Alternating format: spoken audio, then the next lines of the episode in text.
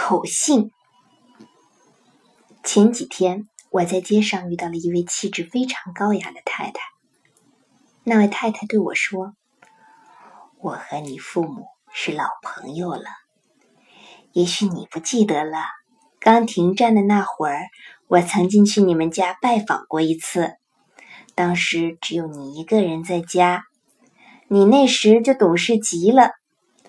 从那以后。”我总是和我的女儿们说起你来，我说：“你们看，从小就聪明懂事的孩子，长大了就是不一样。”我现在看见你，心里真是佩服，到底是从小就不一样啊！我小学一年级时就退学了，这是很罕见的，所以人们一般都会说。你小时候嘛，然后会提起一些事，让我觉得自己确实是个调皮捣蛋、应该退学的孩子。这种情况占了十之八九。可是现在这位太太却几口称赞我聪明懂事，我高兴极了。于是问这位太太：“我见到您的时候是什么样子呢？”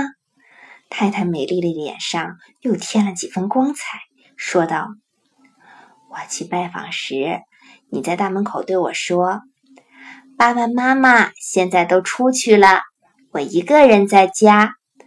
妈妈傍晚时会回来。如果您有什么口信，我一定帮您带到。爸爸去了西伯利亚，不会很快回来。但是如果您有什么口信，也请告诉我吧。”还那么小的一个小姑娘，就能把话说的这么周到。我真是感动极了，所以当你开始做电视节目时，我就想，这么聪明的姑娘一定不会有问题。我听了太太的话，心里十分感动。世上真有这样充满了善意的人啊！太太说我是一个小姑娘，其实我当时已经是中学生了。不过战时的食物非常粗劣，也许我的个子长得很小吧。最好笑的是我的那句台词：“爸爸去了西伯利亚，不会很快回来。但是如果你有什么口信，也请告诉我吧。”这句话只能说明我又冒傻气了。爸爸在西伯利亚被俘只是一个传言，我们完全无法预料他什么时候会回来。